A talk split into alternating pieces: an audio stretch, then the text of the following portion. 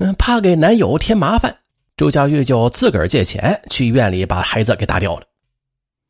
一个月之后，周佳玉去北京看望田北明，而为了给他一个惊喜啊，事先就没有告诉他。到了之后啊，田北明不在，他就只好在门口等。也正在这时，来了一位女孩，对方打量了他一下，就问：“哎，你找谁？为什么待在我男朋友家门口啊？”周佳玉懵了。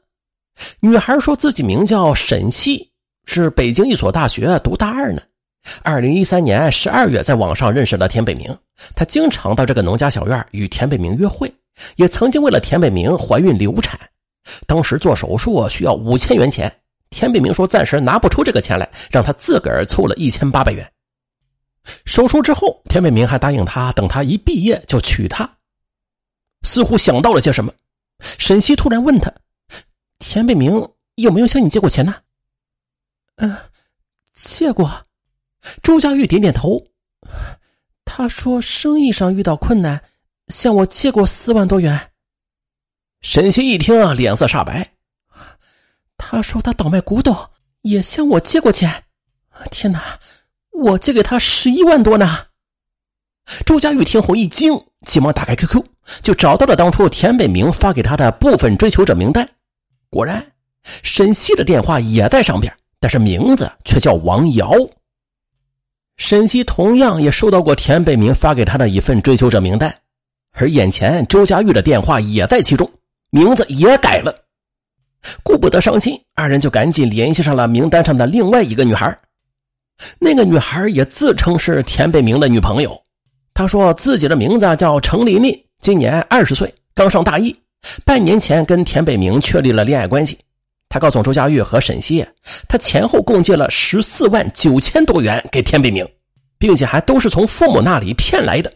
程琳琳在电话中让周佳玉他们等他，他马上赶过来。三人一碰头，是越发确定了田北明就是个彻头彻尾的骗子。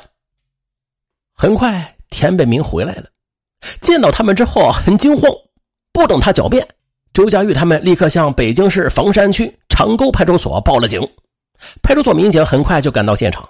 周佳玉等三人要求田北明补上借条，田北明写完欠条之后被民警给带走了。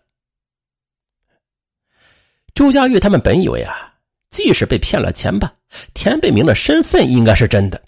然而，民警们调查之后得到的真相让他们更加难以置信。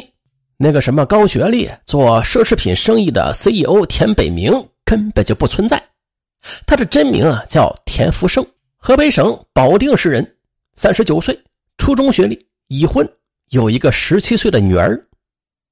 年轻时啊，田福生曾经卖过拖拉机，后来又转行做红木家具生意，可是因为经营不善赔了二十多万，还把父亲的房产证也是抵押给了别人。生意失败之后啊，他就沉迷于赌博，欠下了不少外债。而为了还债，他想过不少歪点子，最终就把心思放在了女大学生的身上。他看了很多相亲节目和专业的心理书籍。田福生的脑子活，他就逐渐摸索得知，现在的女大学生防骗意识是越来越强，特别是听了上文说答案的，这不太好骗呢。如果一味的把自己打造成高富帅，反而是不容易让人相信。相比之下，有点小钱又懂生活、低调又有责任感的男人才最受欢迎。于是，从二零一零年开始，田福生就通过这种方法，一共在网上交到了十五个女朋友，并且都是在校的女大学生。这十五名女大学生之所以会受骗，对其深信不疑，均是栽倒在了田福生为自己打造的光环效应上。他把猎物就定作是高校在读的女大学生，因为这部分人群往往是涉世未深，缺乏社会经验，防备心理很弱。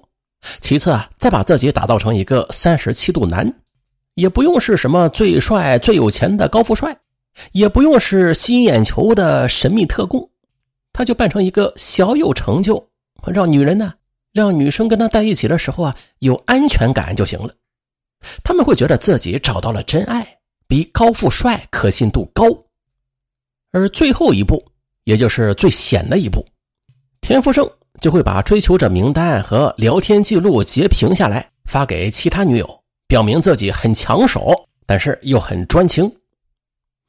被田福生欺骗的十五位女孩中，最终只有八位能够拿出转账单证据，证明田福生曾经向他们骗取过钱财，而其余的七位因为都是当面给的钱，没有留下任何证据，所以不予立案。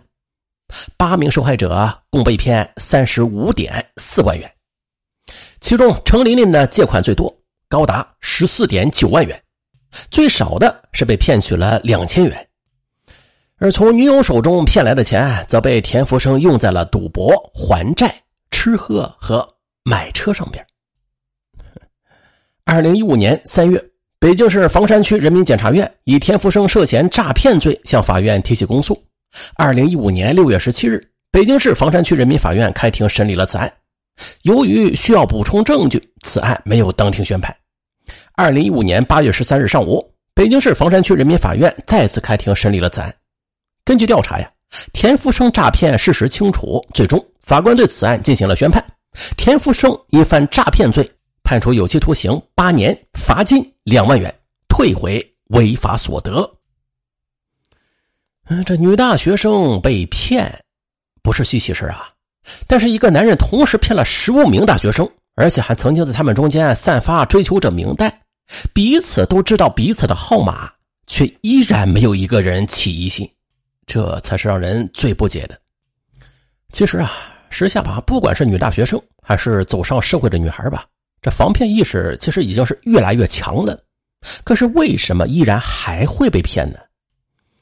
那最主要的是啊，这被骗的一部分人当中啊，他可能会依然抱着一些不切实际的幻想吧，总是觉得爱情会从天而降砸中自己，从此通过婚姻去改变命运。